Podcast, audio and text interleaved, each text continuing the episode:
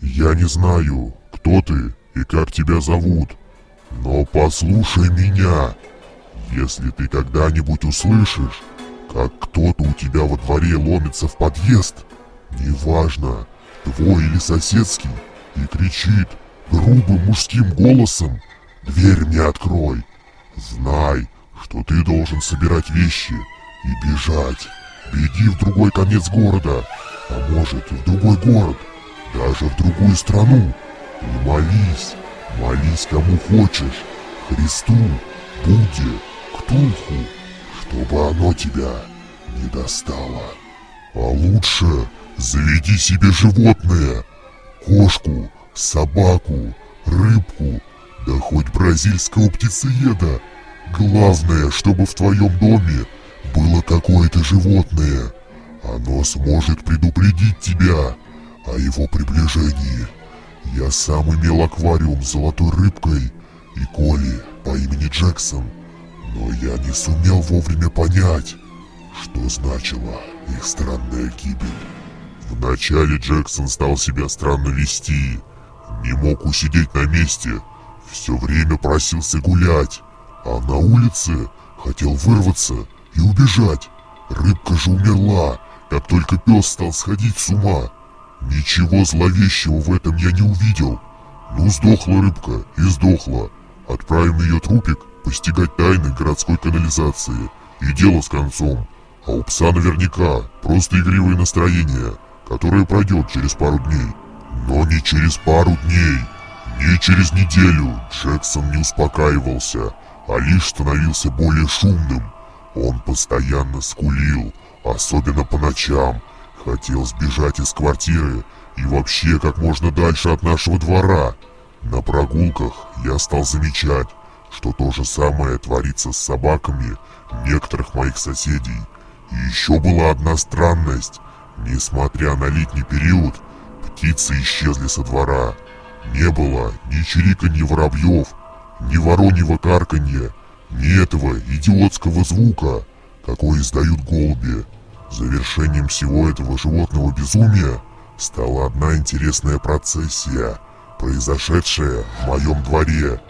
Я открыл дверь в подъезд, и слава богу, что я не вошел туда сразу, ведь оттуда выбежал целый строй крыс. Их, наверное, было около сотни. Сотни темно-коричневых мохнатых крыс с мерзкими лысыми хвостиками, издающие гадкое пищание. Джексон сходил с ума примерно неделю, после чего в его поведении произошел поворот на 180 градусов. Неусидчивость сменилась апатией, и мой песик проводил круглые сутки на своей лежанке. Он почти перестал есть, и я решил отвезти его к ветеринару на ближайшие выходные. Но вернувшись однажды домой после рабочего дня, я обнаружил пса мертвым. Несчастный Джексон жил у меня вот пять лет, и я был страшно опечален его кончиной. Я понял, что это случилось из-за какой-то болезни. Вот почему он так странно себя вел и чувствовал себя виноватым в этом.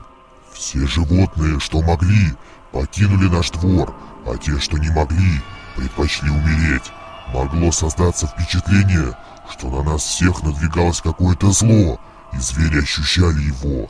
Но человек — тупейшее животное, и никто из людей в нашем дворе не чувствовал угрозу, а она меж тем уже готова была разразиться. Ее начало пришлось на теплую июньскую пятницу.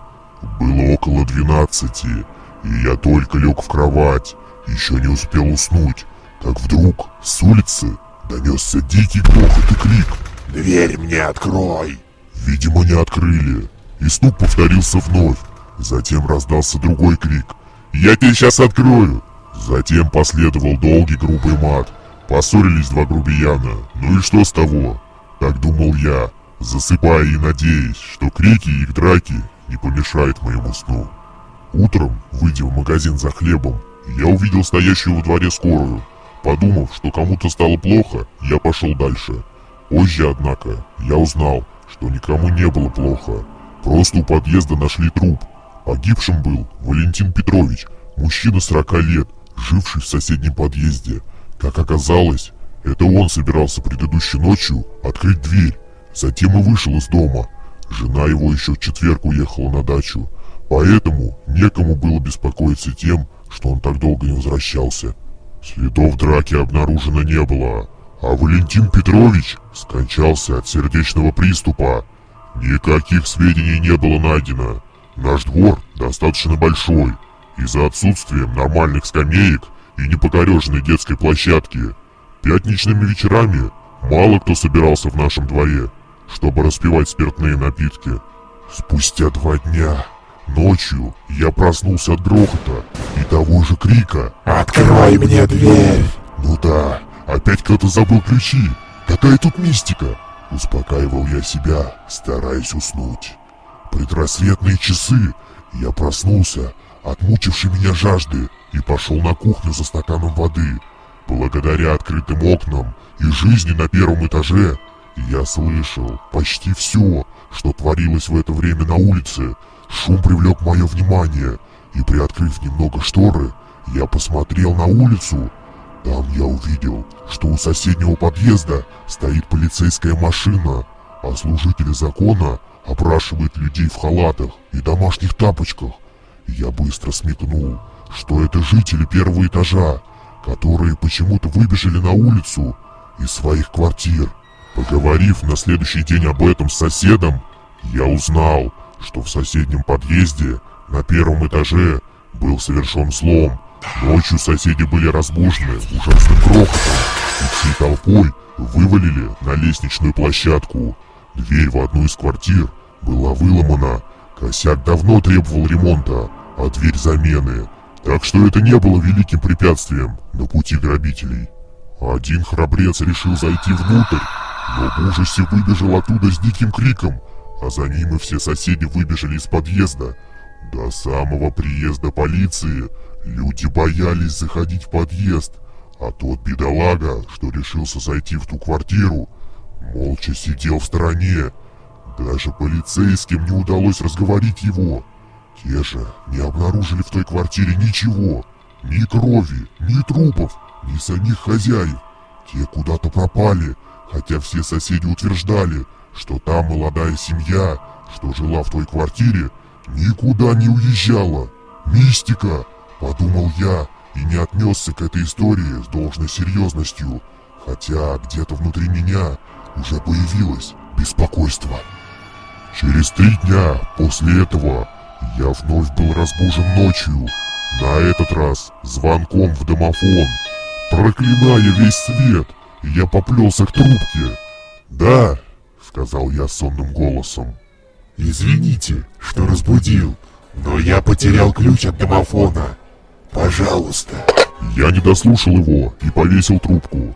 Мало ли какой наркоман хотел попасть в наш подъезд, чтобы ширнуться или ограбить кого. Но звонок сразу же повторился, и мне пришлось отключить звук, чтобы нормально выспаться. Только я вернулся в кровать, как вдруг я услышал с улицы вопль. «Открой мне дверь!» Теперь этот жуткий визитер ломится в мой подъезд. Я сразу же сопоставил факты и понял, чем для меня может закончиться эта ночь, если я пущу его. И первая волна страха прокатилась мурашками по моей спине. я старался успокоить себя тем, что моя входная дверь слишком крепкая, чтобы ее выломать. Поэтому, даже если этого сумасшедшего кто-нибудь бы и пустил, то ничего бы он мне не смог сделать. Крик повторился. Вновь и вновь, сопровождаемый громким стуком в дверь подъезда. И я сначала не понимал, почему еще никто не вышел, чтобы прогнать этого человека, но потом вспомнил о рискнувшем выйти Валентине Петровиче и понял, что люди держат память об этом инциденте. Минут десять я лежал в своей кровати, укрывшись головой, мечтая, чтобы этот маньяк ушел, Вдруг я допустил странную и пугающую мысль, что ломится в подъезд сейчас вовсе не человек, иначе как объяснить странную смерть Валентина Петровича и исчезновение той семьи? Да и не хватило бы сил у одного человека, чтобы выломать дверь, пусть даже и хлипкую. И вдруг то, что так рвалось в подъезд, постучалось в мое окно и заговорила со мной. Это было невообразимо страшно, будто какое-то сверхразумное чудовище спокойно вошло в твою квартиру. «Эй ты! Я знаю, ты там, лежишь, обернувшись одеялом. Надеешься, что я тебя не достану? Ха, ты ошибаешься. Я приду завтра и послезавтра, и до тех пор, пока не попаду в подъезд. Если я не попаду так, то найду другой способ. Так что пусти меня, не усложняй нам обоим жизнь. Я старался заткнуть уши, чтобы не слышать этого голоса. Было что-то невообразимо ужасное в том, что он обращается ко мне. В ту ночь я так больше и не уснул. Какое-то время эта тварь еще ломилась в подъезд, но потом ушла. Утром я сразу же собрал вещи и переехал к родителям. У них я провел три спокойные ночи, а затем я вновь услышал этот чудовищный крик. «Открывай мне дверь!» За последний месяц я сменил несколько мест жительства. Я жил у друзей и родственников и нигде не задерживался больше, чем на неделю. Никто не мог понять этой беготни по квартирам. Мне говорили, что нет ничего особенного в том, что какой-то пьяница колотит в дверь, требуя, чтобы его пустили. Но я-то знал, в чем тут дело. Недавно мой преследователь сменил методику. Он больше не ломился ночами в дверь, а действовал более изящно. Мне стали приходить письма, как по обычной почте, так и по электронной, где меня приглашали посетить всевозможные мероприятия. Да, конечно же, разве кто-то в здравом уме мог бы пригласить меня на открытие книжного салона на месте заброшенного завода или на автовыставку в загородном лесу? Я быстро понял, что Магомед решил ждать, когда гора сама придет к нему. Что же, пусть так, может скоро он вновь решит поменять тактику, и тогда у меня не будет выхода, кроме как отправиться к нему прямо в лапы. Я не знаю, что это и почему ему нужен именно я. Думаю, тут есть что-то вроде жатвы. Видимо, этому существу нужны определенные люди, ради получения которых он не остановится ни перед чем. Теперь, услышав мою историю, надеюсь, ты будешь знать, что нужно делать, когда вся живность исчезает из твоего двора, и ночью ты слышишь крик, требующий открыть дверь.